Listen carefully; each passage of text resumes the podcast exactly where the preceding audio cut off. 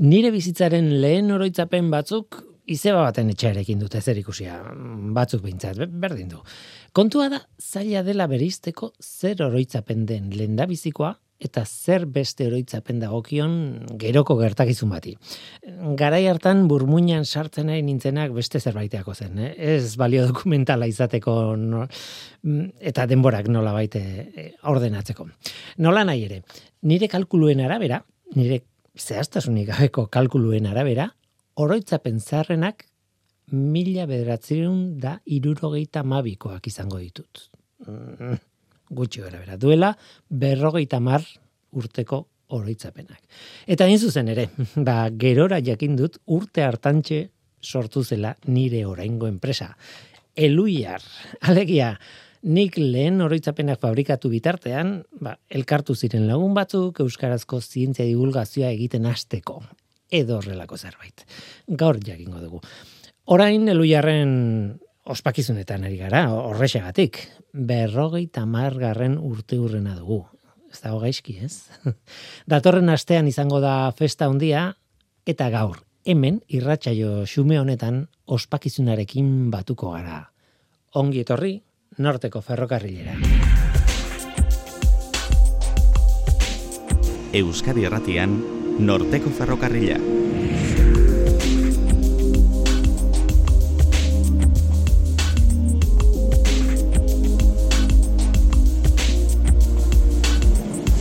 Kaixo de noiz, zer moduz, ni Guillermo Ranaiz eta entzuten ari zareten hau, Euskadi Irratia.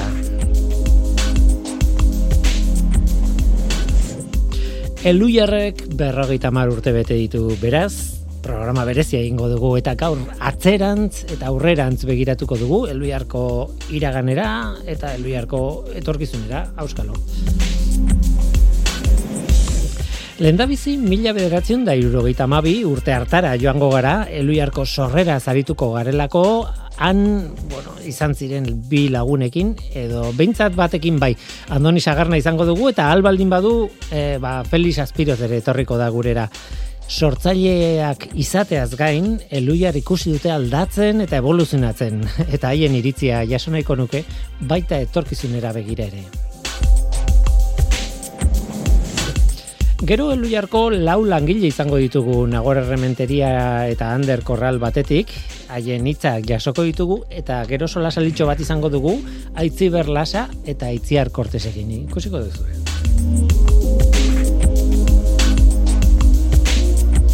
Guazen ba, hau da norteko ferrokarrila, zientziaz betetako hitzak.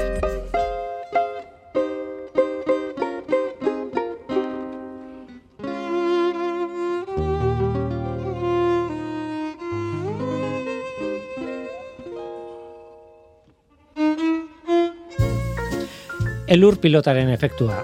Bizpairu kontu txikirekin hasi eta ia konturatu gabe txikikeria haunditu egiten da.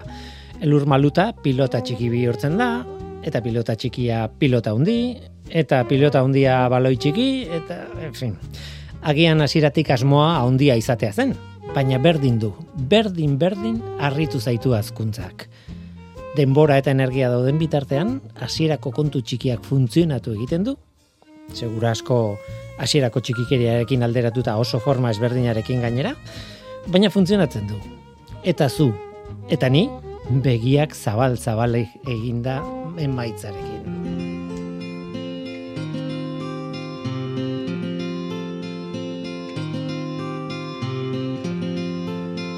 Bueno, kuriosoa da, efektu bitxia da esango nuke, ez? Deluiarren lanean ari naizela, burua altxatu gabe, hor e, nire unibertsoan sartuta, makineria martxan, tope, eta batean, ospakizuna egin behar dugula, berrogeita mar urte betetzen ditugulako, da, ara, burua altxa, eta nire unibertsotik lurrera itzuli, eta orduan konturatzen naiz, ni lanean hasi nintzenean jada, makineria martxan zegoela, berez aspalditik gainera. Beste batzuek jarri zuten martxan. Andoni Sagarna, kaixo ongitorri. Kaixo, Ondo, eta ez da broma, ni burua bera, bera begira, lanean, nire munduan sartuta, eta bapatean, perspektibari gabeko mundu horretatik atera, Eta bapaten ikusten da, ostra, hau zarra da. Luia. Eta gu ere zarra gara, eski. Hasi ginenok. Nire luiar baino zarragoan, ez? Baina hortxe, hortxe, ez? Tira, da, ez, e, zaila da esatea, gare hartako horitzapenak, niretzako umean nintzenean, pues, hoxe, e, horitzapenak ari zara, edo, bueno, informazioa ari zara jasotzen, ez oroitzapenak osatzeko baizik eta beste, bueno, ikasten joateko, ez? E, zuen kasuan ez dakit beste egoera batean zineten, e, ingeneri talde bat zineten eta piztu zen zerbait. Ez dakit ze oroitzapen dituzun bai. gare hartakoak edo nola? Bueno, nola ni, neure handikasiko naiz, e, nik karrera bukatuan nuen, e, hain zuzen mila batzion maikan, e, bere ala lanera joan nintzen e, arrasatera eskola politeknikora, mm -hmm. lanean ja baneraman ba, urte bete, eta bestetik banuen oaindik harremana e, eskolan ikasten ari ziren batzuekin. Eta nola baitere, kezka bat sortu zitzaigun. Aizu, guk egin ditugu gure ikasketa, goi mailakoak e, unibertsitatean, dena erdera zein dugu, bai txikitakoak, bai gerokoak, eta bai unibertsitateako dena erderaz, baina gu euskalduna gara. Eta gu gai izan beharko genuke ba, gure gaiak euskeraz lantzeko, ezta? Hori izan zen lehenengo zera, ezta? Lehenengo ideia. Eta hasi ginen biltzen, e, biltzen, nun eta donostiako e, zirkulo San Ignacio deitzen zan jesuiten e, alako areto txobatean, utzi zigutenan e, biltzen, eta hasi ginen larun batetan biltzen. E, eta larun batetan, da, bueno, zer egin genezake. Eta alderdi batetik, pentsatu genuen, bueno, guk ezagutzen ditugun gaiak euskara lantzen hasi. Ez da, uh lehenengo liburuan ikusten izan zala fisika liburu bat, liburu gorria, azala gorria zuelako, Eta bestetik, bueno, jakin beharko genuke, ia orain arte ez zer egin den euskaraz gure gai hauetan edo ingurukoetan. Eta ziginen begiratzen, eta aurkitu genituen gauza batzuk. Ba, claro, kezka hori egongo zen, e, neurri txikian baldin bada ez? Gu euskaldunak izanik eta etxeko hizkuntza euskara izanik eta lagun arteko ere eh, askotan bai, ba hala ere gure gaiak, gure lanbideko gaiak, eh, gure ikasketetako gaiak ez genikien nola erabili euskeraz. eh? Eta hori baino zabalagoak ere bai, ez hori baino arruntagoak ere bai, eh?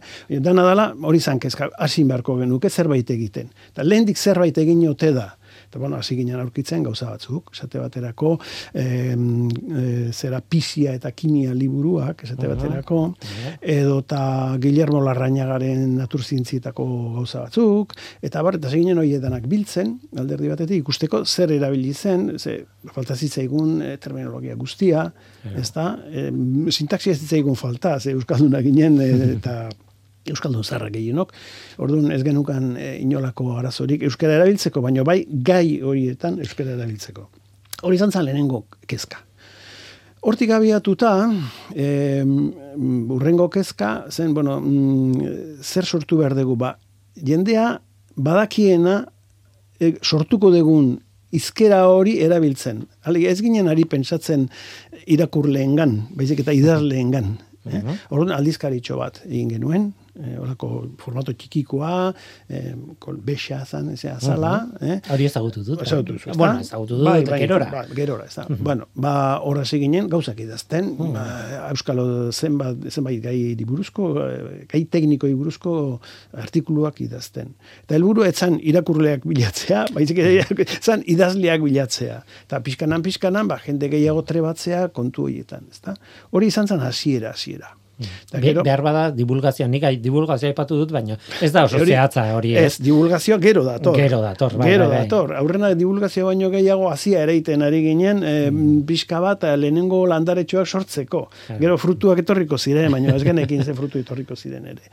Eta holaxe, eta ura zertzen, ba, ba, ez da elkarte bat ere, talde bat, ez genuen eluiar taldea ez zeukan egitura juridikorik, ez, ezer, eh? eta biltzen ginen, gero... Bueno, Iz, izena nola proposatu zen?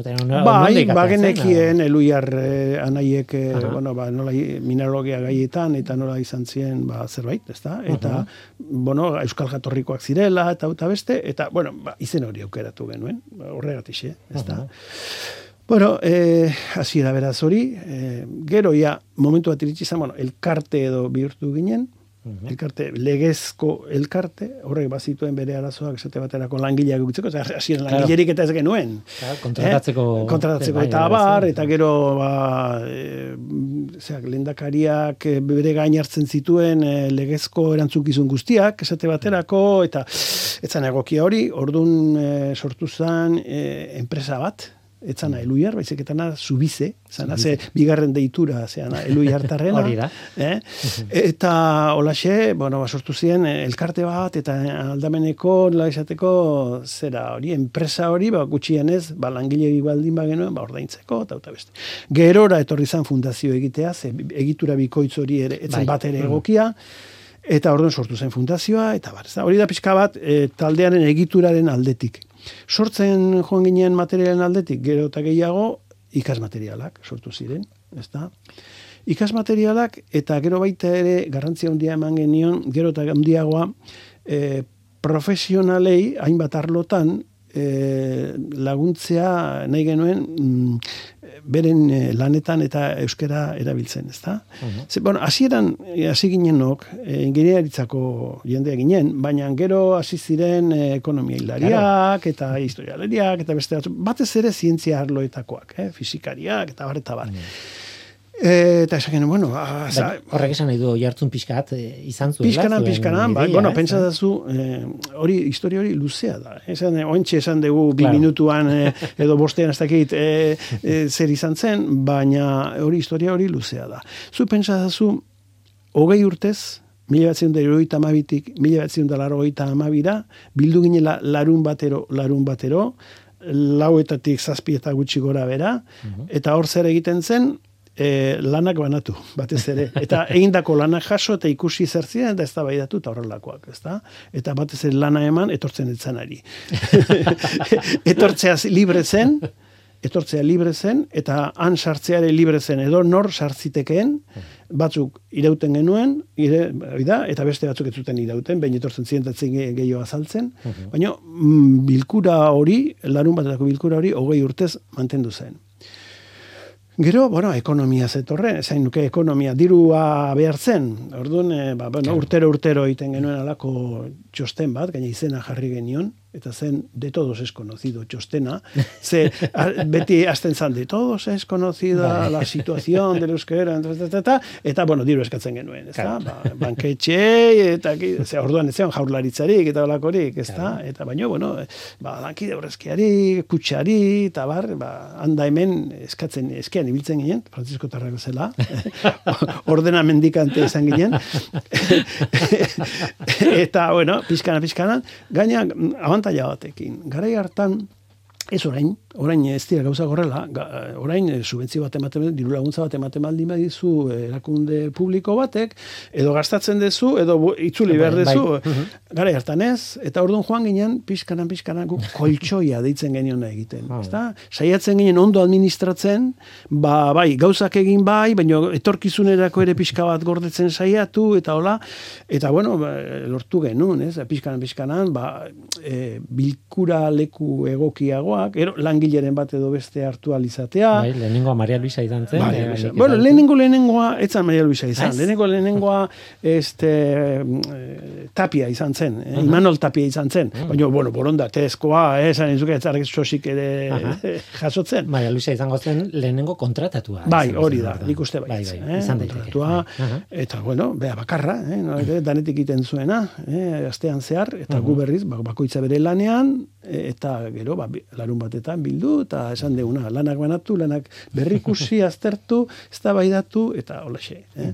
Ni sartu nintzenean, oraindik ere eh, kultur elkartea zen. Eh, Ja. juridikoki kultur Nun, nungo egoitzan sartu zinen zu? Sartu nintzen, eh, mm, eh, txikiertiko egoitzan. Txikierdikoan, eh, bueno. usurbilen Bai, bai. zan, baina, bueno, gaur egun, Bai, bai, eh, bai, zera, eh, no- Jakingo ez dut, ba. E, e, horren erosketan ni, ni parte hartu nuen da. Hori da. Hori izan, e, zera, ora, silbeti e, txatarrero batena, eta bueno, da. erosi genion, erosi genion, kontxoiari esker, hain Kontxoiari zuzen, esker. kontxoiari esker, eta urte batzuk egin genituen, zuzuk ingo zenitunan urte Bai, batzuk. bai, Eh, eh, nik egin ditun lau bat urte, eh, askoz gehiago ez. Orduan ja taldetxoa zineten, langile taldetxoa Behar zineten. bada hogeita mar, hogeita magost izango bai, izan- izango zineten, bai, bai, bai, beraz hasi nintzen eh, kontua, eta diru kontuak ere zaindu behar ziren Hmm. ondo, ezta?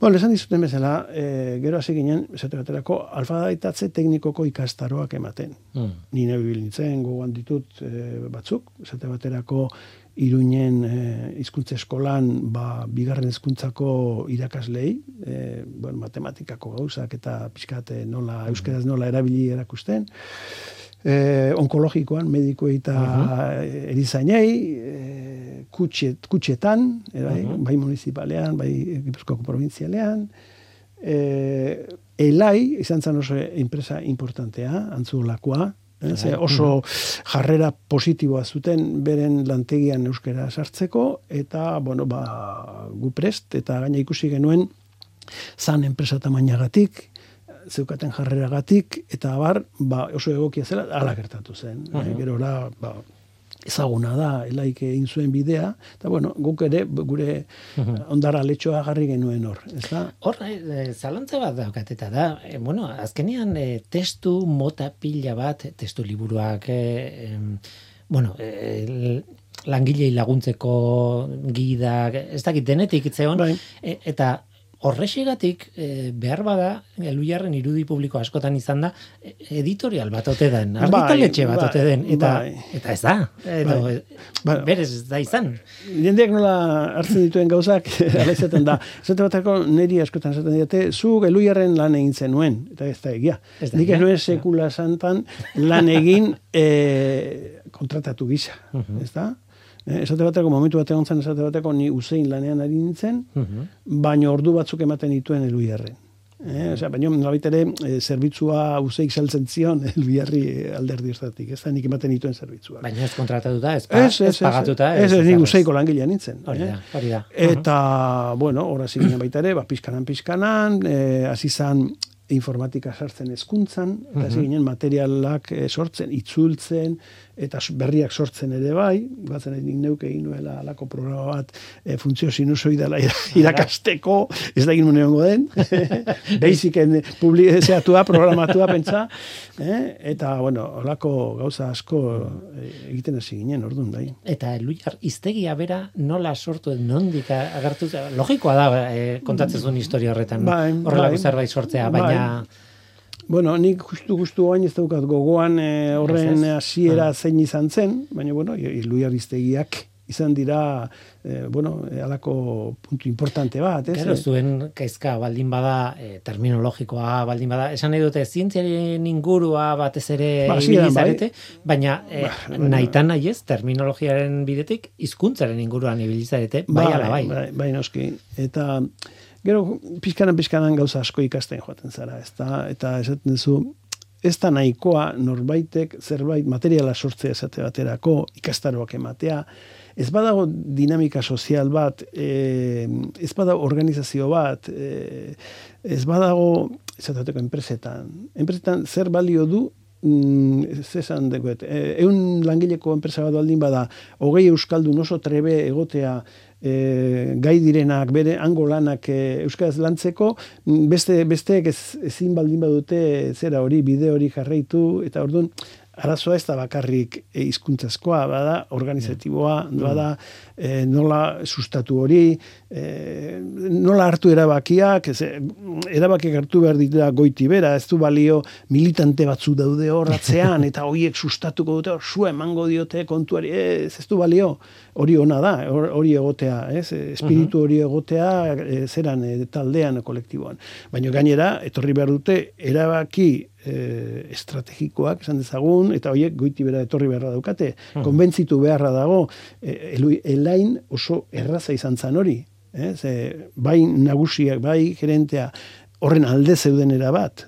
Beste leku batzutan, joan behar duzu, korrontearen kontra, ze, e, eta konbentzitu behar dituzu. Egon dira esperientziak guztiz negatiboak izan direnak entusiasmoagatik, Go, ez dut esango nun, baino eh, Aha. arrasateko kooperatiba handi batean, esate baterako hasi zen entusiasmo handiarekin, gehiegizko entusiasmoarekin, eta porrota e, izan zuten, ez zuten aurrera egin, eta horrek ze ekarri zuen, horrek ekarri zuen, urtetan gehiago ez ekitea horri.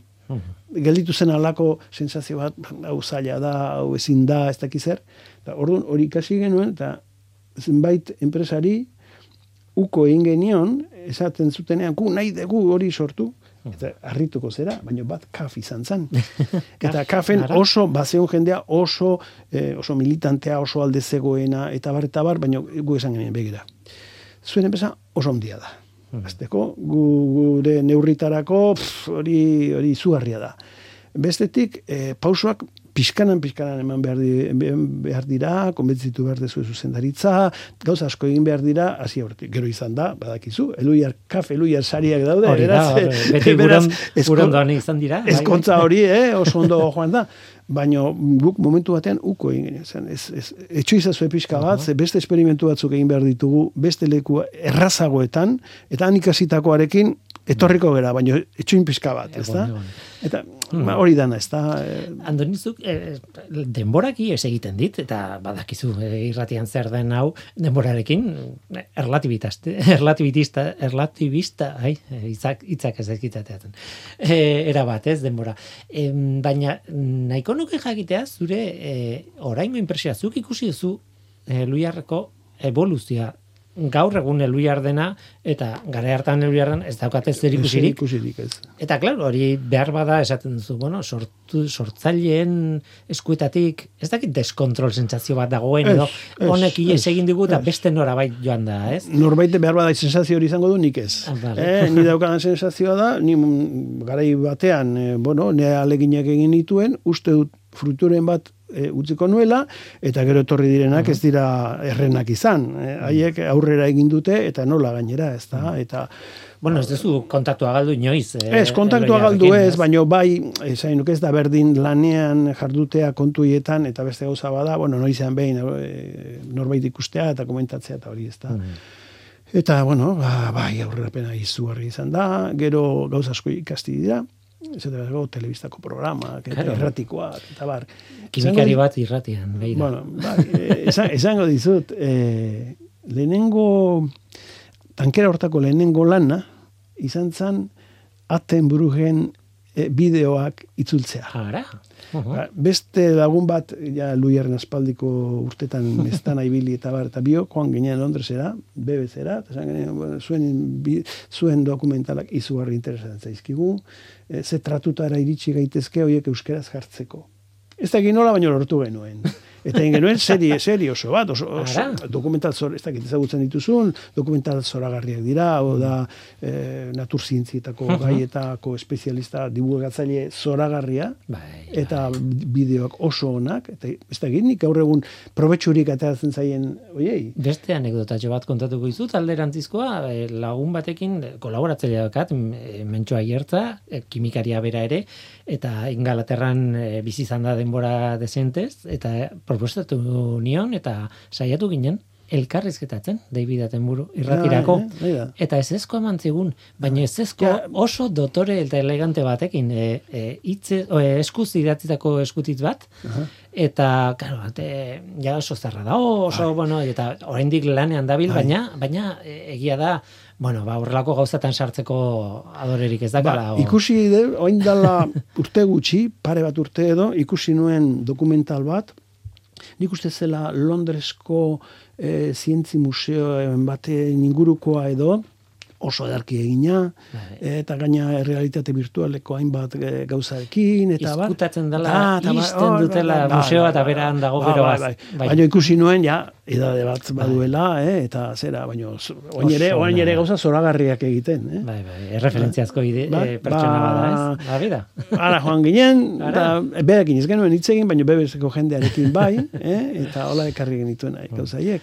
Eta bueno, hortik gero, ba, beste gauza sortu dira, eta autonomia handi bat programak egiteko, jakinduria handi bat, prestigio bat inora joan eta onartuak izateko, elkarrizketak egiteko, bai. ze, e, zu juten zea zenbait laborategitara, eta zenbait enpresetara, eta ez badaukazu babes hori, zure mm. prestigioaren babes hori, zein dira. Zein eta aldiz, ba, bueno, hori lortu du e, eluiarrek, eta... Bueno, Tira, e, etorkizunera begira, azkeneko galdera, ja. andoni, e, bueno, ez, proposatu diate, hemendik berrogeita mar urtera nola ikusten duen jendeak e, eluiar. Iruitzen zait gehiagi. Berrogeita mar urte oso urruti dago eta gauza asko ba, gertatuko dira. Bai, seguru. Baina bintzat aurrera begira, e, norako bidea ikusten duzu eluiarri? Bueno, nik uste eluiarrek daukan gaur egun lortu duen plataformatik esan dezagun, mm, oinarri on bat duela aurrera begira e, segitzeko ere. Zain nuke, zientzi buruzko uh, gaiak e, lehen oso arrotzak ziren jendearen zat gero eta arruntago, gero ezagunagoak, edo interesa handiagoa dago, e, kultura mailak ere egin dira jentearen gan, baliabide digitalak etorri dira, eta horrek ematen ditu sekulako aukerak e, hainbat gauza egiteko, ni seguru nago, e, hemendik bost urtera, bide hori baino gehiago ingo dela segurasko, adimen artifiziala etorri da, uh -huh. teknologiak, hain zuzen eluiarrek, uh buru belarri e, da horietan, eta mundu badago, e, etorkizuna irekia. Bai, bai, etorkizuna irekia dago eta mm. gogoa duenak aurrera ingo du. Mm. Seguru nago. Tira, menutziko dugu eskerrik bai. asko andoni gurekin zateagatik eta eta zuei, zuei. Eta solasaldi hau luzeago izan beharko luke eta nahi zunean bueltatu eta jarraituko dugu. Bueno, zuek eh, tentazioa jarrita ikusiko dugu pekatu egiten duan. Horixe da.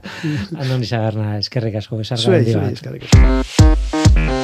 Zientzia.eus, leio ireki bat zientziaren mundura. Irratia, telebista, artikuluak, irudiak, soinuak, Elujar Fundazioaren kalitatea zure eskura klik baten bitartez. Zientzia.eus, zure lotura zientziarekin. Orain proposamen bat egingo dizuet, eh? gaur egungo eluiaren sartuko gara.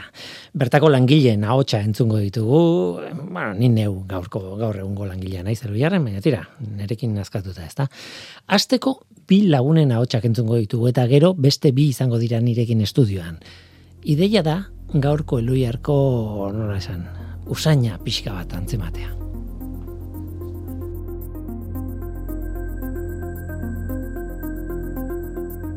Nagora errementeri argote naiz, orain un honetan Teknopoliseko zuzendari lanak egiten ditut, ia hogei urte dara matzat, eluiaren, ia, ia, hortxe, hortxe sartu nintzenean sartu nintzen zientziaren komunikazioko edo zientzia unitatean bekadun gisa orduan aldizkarian eta bestelako edabide batzutan kolaborazioak egiten eta hasi nintzen. Gure Willirekin Guillermo Roarekin norteko ferrokarrilean aritu nintzen bolada batean eta gero Teknopolisera telebistara egin nuen saltoa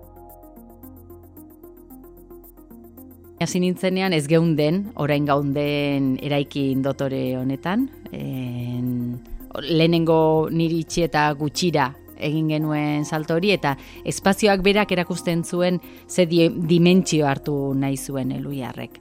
En, ikuspegia ba, irekiagoa, zabaltzeko gogoa, handitzeko gogoa eta en, gaia ere bazegoela eta hemen pixkanaka pixkanaka e, lantaldea undituz joan da eluiar osoko lantaldea. Proiektu batzuk martxan jarri beste batzuk berritu beste batzuk hor jarraitzen dute. Aldizkari hor dago teknopolis hor dago nizartu nintzen erako bazegoen. Nolait esateko badira olako produktu heldu batzuk sendoak direnak eta beste batzuk aldiz ba garaiaren arabera ba agertzen direnak unean unekoari egokitzen saiatuz, ezta? Ba, oso garai aldakorrak tokatu zaizkigu batez ere azken aldian eta garai hoietara egokitzeko beharra sentitu da eta egin da urte hauetan.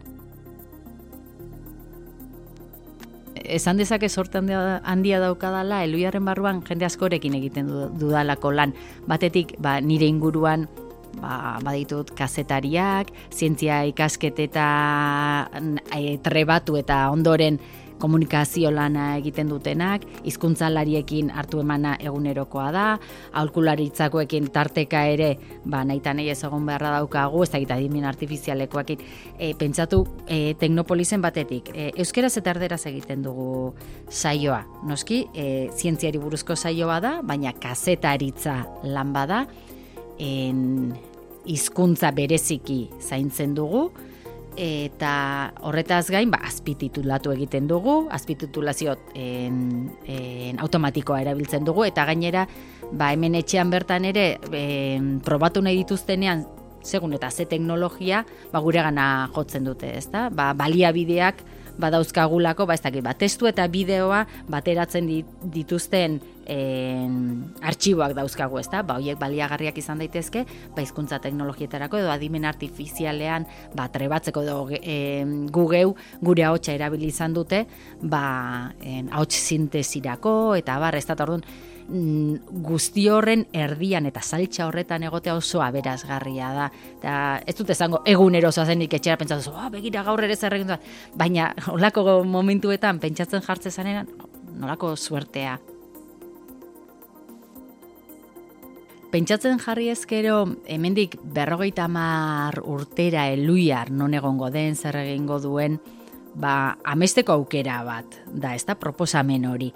E, izan ere, agian errazagoa da erantzutea galdera horri, e, esatea baina hemendik bost urtera zer? Ba, hemendik bost urtera eluiar non egongo den, ba, pentsatzen dut ba, gutxi gora bera hildo bereti jarraituko duela eta garai berrietara egokitzen. Ba, hemendik berrogeita mar urtera nik amesten jarrita e, ikusi nahiko nuke azteko gizarte bat euskalduna, euskerak gaur egun oraindik dituen erronka gehienak gainditu dituena, eraban normalizatua, eta orain daukagun aberastasuna e, galduko ez duena e, normalizatze hortan, eta bide horretan, espero dute luiarrek e, bere aletxoa jarriko duela, orain arte jarri izan duen gizan, eta noski, gure gaire etorrita, zientzia eta teknologiak aurrera egiten jarraituko du, komunikatzen jarraitu beharko da. Beste euskarri batzuetan, auskalo, ze euskarritan, baina beharko da, beharko da hitza, beharko dira pertsonak ulertuko dutenak zer gertatzen ari den, eta hori transmititzeko gai izango direnak. Orduan espero dut, mendik berrogeita marru urtera, entzuten badute agian en, elgarrizketa hau, e, ikusiko dutela, ba, lehen ere, e, hemen geundenok, ba, zientziak eta teknologia komunikatzeko grina hori bagen eukala, ba, pentsatzen dut, en, etorkizuneko en, komunikatzaile horiek sentituko duten eran jakimin horrekin eta transmititzeko eta komunikatzeko e, behar eta erantzukizun horrekin.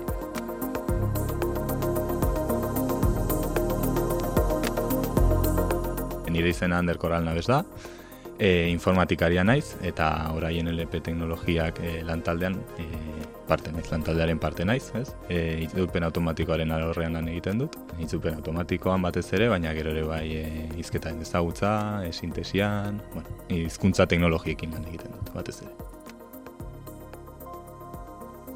Itzupen automatikoan e, adimen artifiziala erabiltzen da. Azken aldian sare neuronalak, deep learninga kontzeptu horiek erabiltzen ditugu, ez? Itzupen automatikoko sistemak entrenatzeko.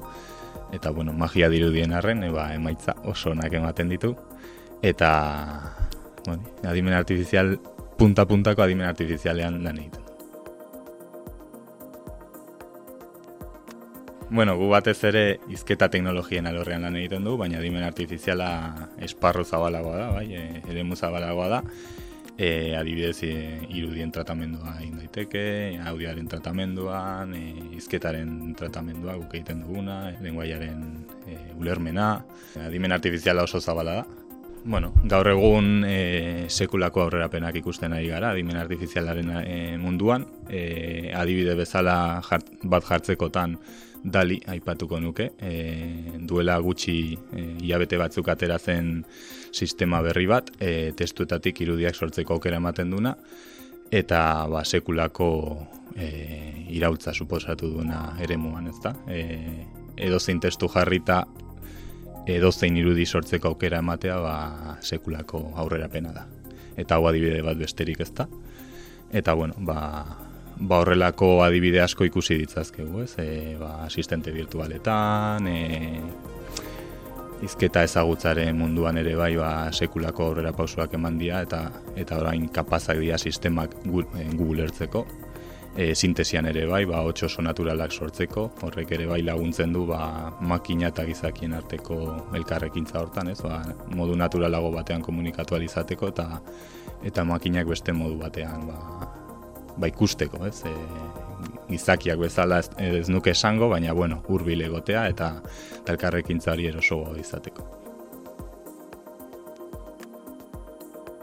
Adimen artifizialeko e, eremuak, o, arloak ez dire independenteak beraien artean, bai? E, elkarrekintza asko dago e, ikerketa lerro ezberdinen artean, e, itzupen automatikoan adibidez, ba, berrera biltzen dira, ba, irudien tratamenduan erabiltzen dien teknikak eta algoritmoak, ba, ba guztiz independenteak ez direlako, ez direlako. azken finean e, ereduak edo sistemak datuekin entrenatzen dira, eta datuak audioak izan, irudiak izan edo testuak izan, ba, bazken ba, finean datuak besterik ez dira, eta horiek e, ondo tratatu gara dira, e, gure helburuak lortzeko, ezta? Eta bueno, e, luiar barruan ba adi gaude e, egunean mantentzen saiatzen gara, ba, beste esparrotan edo e, egiten ari diena, e, jakitea zinbestekoa zaigu, ba, gure bai, ba, teknika horiek e, baliagarriak badira guretzat ba, aplikatzeko.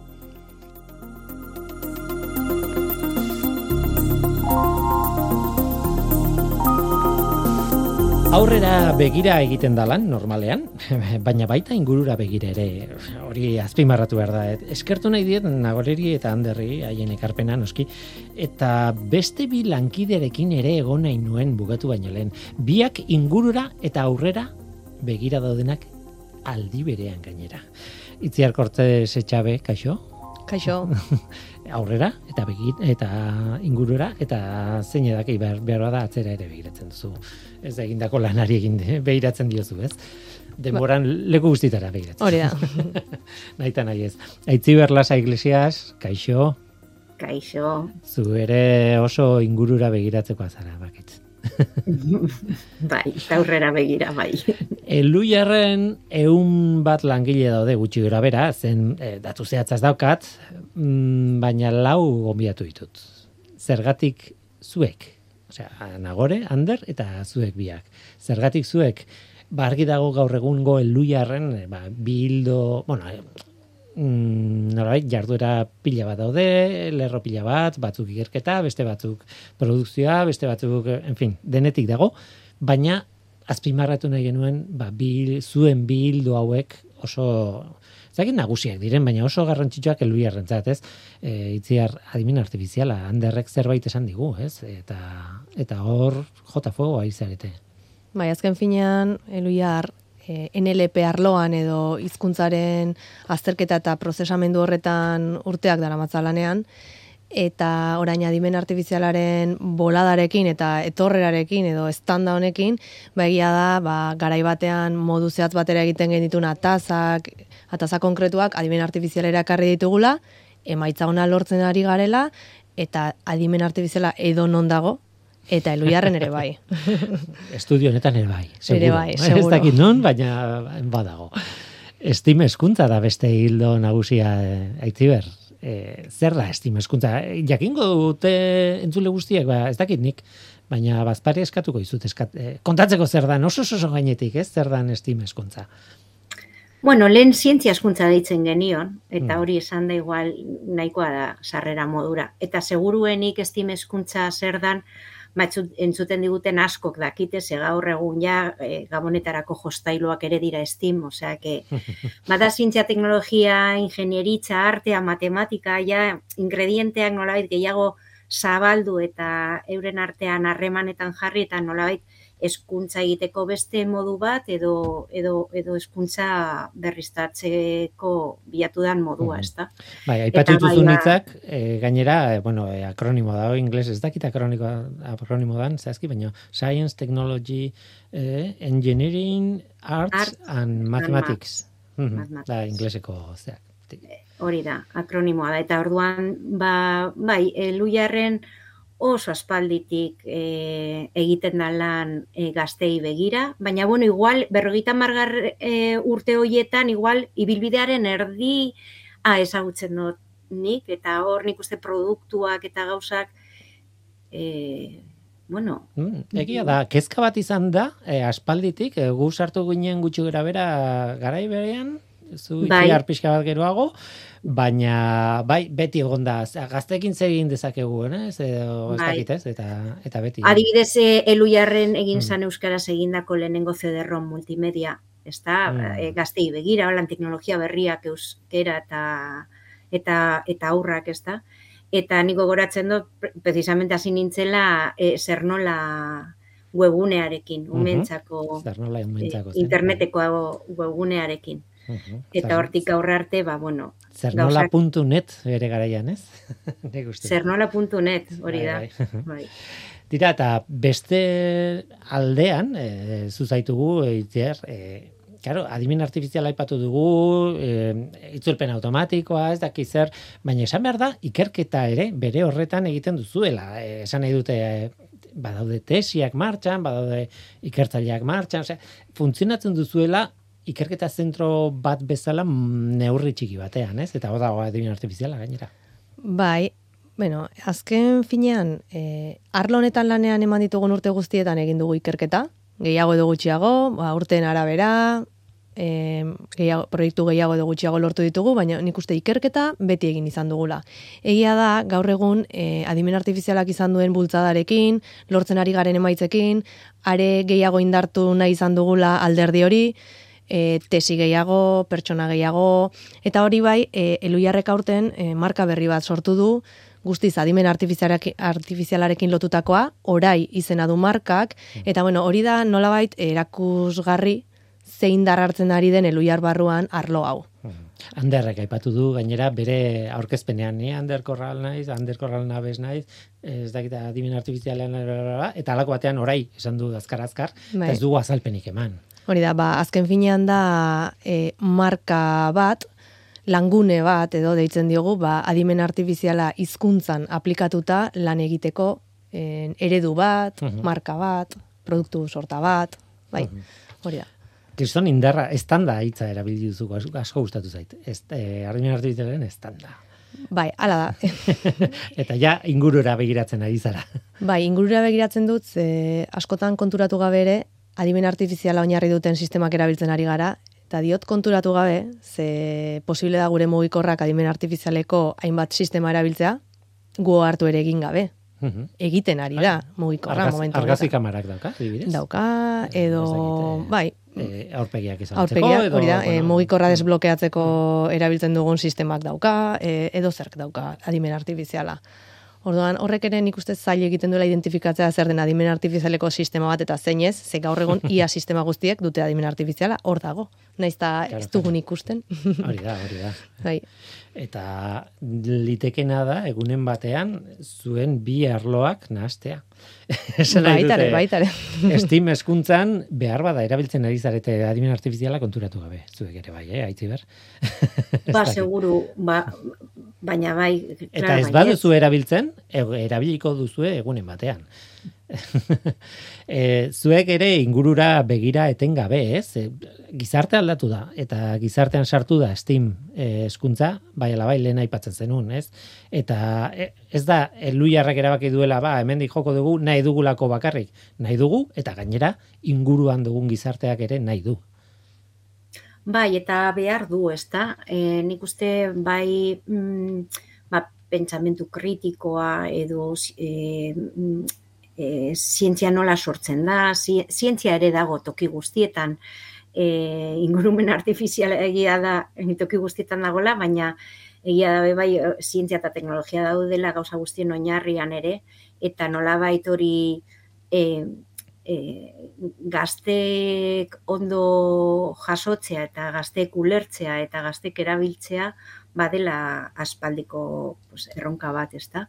Eta, bueno, ba, e, gu batez ere nahi izaten duguna da, eta hain zuzen ere ikerketa aipatzen ari zarete, eta elujarrek dakan indarretako bat, bai e, ikerketa bertan egiten delako, eta bai kanpoan egiten den ikerketaren berri ematen dalako, gu dakagun indar bat da, gaztei azaldu aldiegula zer egiten den ikerketa mailan Euskal Herrian, zer egiten den maila profesionalean, zientzian eta teknologian Euskal Herrian, eta ia ia e, hasieratik ona hori da egiten duguna, ez da, gaztei zientzia eta teknologia mundu hori hurbildu.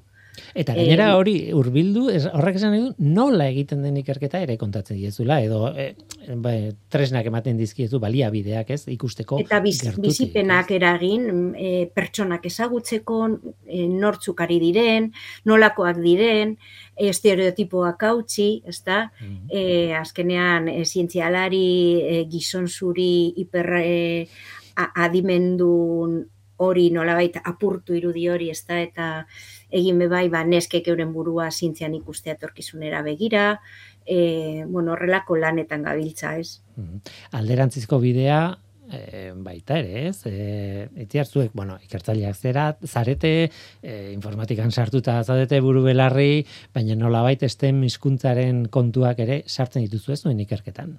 Esan nahi dute, kontuan hartzen da gaur egun, ba, adimen artifizialak dituen posibilidadeak, dituen aukerak, baina baita ere dituen mugak alde hortatik, ez?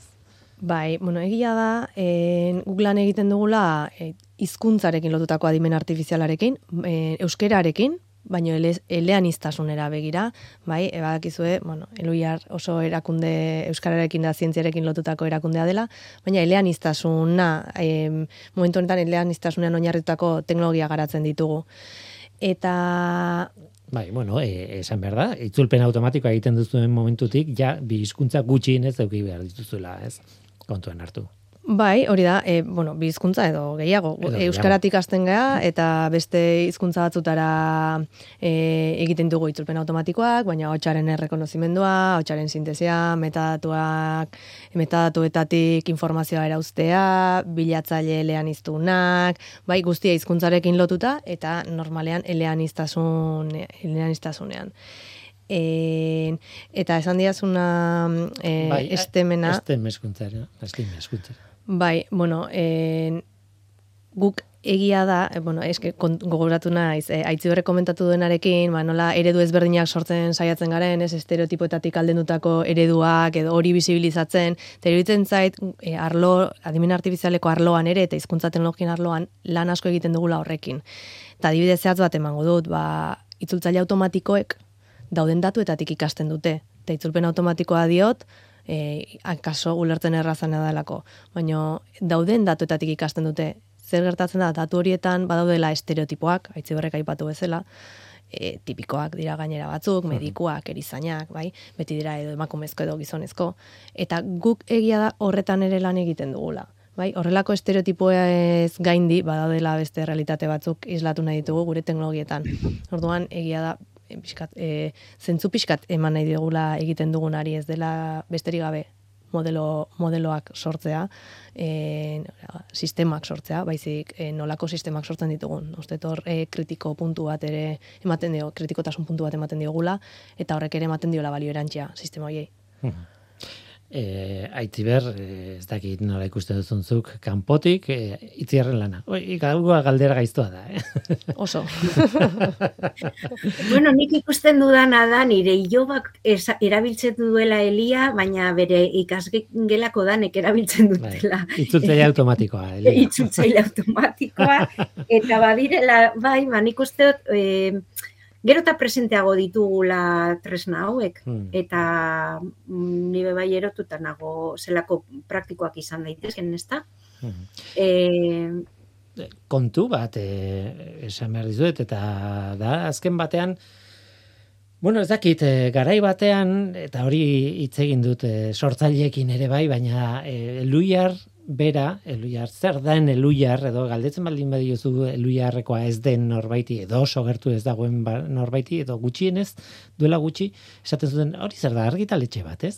eta berez, sortu zen beste gauza baterako, mm, egiten ari da beste mila gauza, osea, gaur egun egiten ari zaretena eluiarren, ez dauka zer ikusirik argitaletxe batekin, baina irudi hori gelditu da, eta eta ez dakit nola ikusten zuen zuek hori, e, saldu behar dezuenean zerbait, adimen artifizialean edo estim eskuntzaren barruan. Eta kaixo eluiarrekoa naiz esaten zuenean, zer gertatzen da? Zuen, ez dakit zeinek erantzun nahi duen. Ja, nik hainbat esperientzia bizi izan ditut gai honekin, eta egia da, ni esaten dut, en, eluiarren gauza asko egiten ditugu, batek behin esan zidan akaso gehiegi, ez? Orduan, kanpora egiten dugun guzti hori erakustea oso zaila da. Orduan, bueno, or, ba, argitaletxea, e, oraindik jendeak uste du argitaletxe dela eluiar, bai, Mhm. eta galdetzen didate, baina zuk, edo imprentan egiten dezu lan? ez, imprentan ez dut lan egiten. Bai, baina gaur egun iruditzen zait, e, bueno, eluiar beti izan da zientzia eta euskera, eta hori da bere oinarri, ezta? E, orain dara berrogeita urte hori zen bere oinarri. Mhm. Uste, gaur, uste dut gaur egun teknologia hitza ere badela eluiar, eta gero eta gehiago. Tan- Eta hori igartzen dut. Naiz eta oraindik badauden batzuk pentsatzen dutela imprenta badela edo argitaletxe badela, hori eluiar iztegiak daukan ospearen Mhm. e, ospearen adibide bat dela iruditzen zait. Iruditzen zait teknologia dela beste beste hitz potolo bat eta eluiarrekin lotzen dela. Zientzia, euskera, teknologia eta hezkuntza eta hezkuntza gainera ez bakarrik orain e, aitzi berrek egiten duenarekin, baizik eta beti da nik izan du e, pixua, ez? E, hezkuntza e, eluiaren. Ez? Bai, nik esango nukena da gaur egun gazteekin, adibidez Bilbo baten ja hamar urte bete ditugula zientzia sokarekin, ezta? E, Luiarritzak batzut, batzuntzat e, e, bueno, gero eta hurbilago, nik gero eta ezagunago ikusten dut dala, ezta? Baina alde batetik dago aldi, e, iztegia, baina zientzia sokabe bai oso ezaguna da umeen artean, Aha. adibidez, edo familien artean, ezta? Eta guretzat gaur egun galdetzen badigute e, zertan egiten dozu ezuek lan hor estime hezkuntzan, jo batez ere aukerak sortzen e, e, festak antolatzen zientzia eta teknologiaren inguruan eta gazteekin eta kalean, ezta? Orduan adibidez hori guretzako proiektu oso e, garrantzitsu bat da Eluiar zientzia asoka, bera, nun hor e, protagonistak gazteak diren, eta hori bai nik uste izan dela beti da nik uki dugun zerbait, eh? gaztek egindako lanak zirela hor, hor giltzarri, ez? E, eta eurek egiten dituzten lan hoiek egiteko, hain zuzen ere, ba, ba ingurura begiratu behar zuten, eta ingurua ulertu, eta metodoak ulertu, eta e, orduan, bueno, e, gaur egun guretzat, ba hori, eluiar zintzia soka, edo bestela, eluiar zintzia sokarako gaztek proiektuak egitea nola ba herriko bizilabe, dala gure beste proiektu bat, ezta? Gaztetxoentzako ikerketa zentroen e, sare bat ari garan eraikitzen nola baita Euskal Herri mailan, ez? Orduan, bueno, mm, laburpen moduan, argi eta garbi, aldarrikatu behar da. Esan ez, aldarrikatu egin behar da. Ez itziarrek, ez aitziberrek, ez programa hontan parte hartu duen inorrek ez du lana egiten imprenta baten aurrean. Hori da lehen da bizikoa, ez? Tira, e, azkeniko galdera bat egin behar dizuet, gehienoi e, egin didalako, eta da, etorkizunera begira zer, ez? Esaten ziate, jo, galdetu, galdetu, du, hemendik beste berrogeita mar urtera zer, baina hori iruditzen zait zientzia fikzioa. Baina behintzat e, aurrera begira, e, itziar zure arloan, e, nola ikusten zuen eluiar? Nik ikusten dut, azken bost urtetan izan dugun evoluzioak ala jarraitzen badu, ezin de, ez dakit ez da, hemendik bost urtera nun egungo garen. Hori da laburpen gisa, eta ba, nik hemendik berrogeita hamar urtera eluiar bat irudikatzen dut, eluiar multidisziplinar bat, gaur egun den bezala, en, jende mota ezberdina bilduko dituena, eta helburu zehatz batzukin lotuta. Gaur egun, eh, berro, orain dela berrogeita hamar urtetik ona egin dugun bezala, ez dakigu proiektuak nolakoak izango diren, baina uste dut aria ez dela galduko. Eta hori da, espero dudana, gaina. Aitziber, ba gustoko dute itziarrek esan duena. Eta ez dakit nik e, uste dut jaiosanean euskal gizarteari begira jaiosala eluiar, ezta? Eta jarraituko duela eta gizartearen erronkei erantzuteko lan egingo duela ere euskaratik eta zientziatik. Eta iruditzen zait e, hori dala zeo zer e, mantendu daitekena berrogeita hamar urte barru ere bai, ez? Mhm. Balio batzutatik. Eta, bueno, ba, Ala izan dadila, ala izan, dadila. Ez, da, ez, da, ez daukat bat ere garbi norteko ferrokarrilak iraungo duen beste berrogeita hamar urte, edo ez. Baina hori zalantza bizala horrutzeko dut programa maitzeko. Itziar Cortés etxabe, Aitzi Berlasa Iglesias, eskerrik asko biei hemen izateagatik, eta aizue, zorionak tokatzen zaizuen aldetik. Eskerrik asko. Bai, eskerrik asko.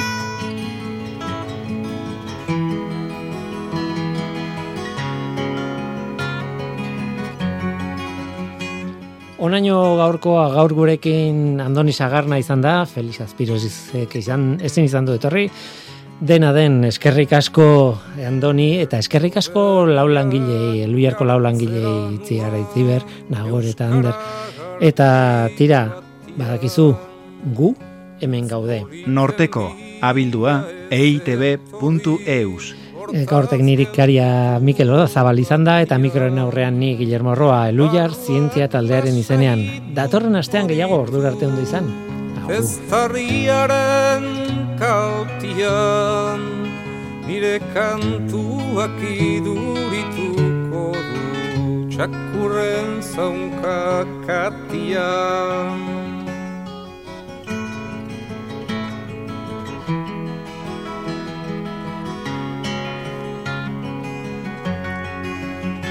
Uztaila hontan beteko ditu Nik nahi baino urte gehiago.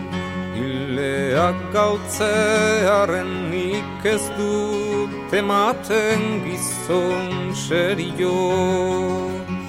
Ene hitz garbienak ere ez du Inunez erre balio.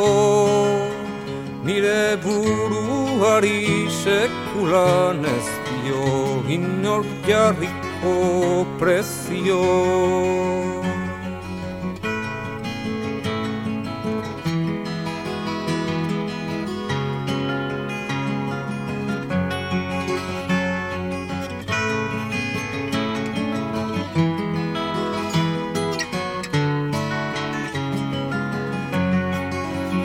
Gau itxin ikusten zaitut ifarraldeko izarra. Ama bosturteko neska baten ametsa bezain ederra. Urruti zaude mundu ontatik librea eta bakarra. Inoren menpe kantatzen Zure boza da zilarra.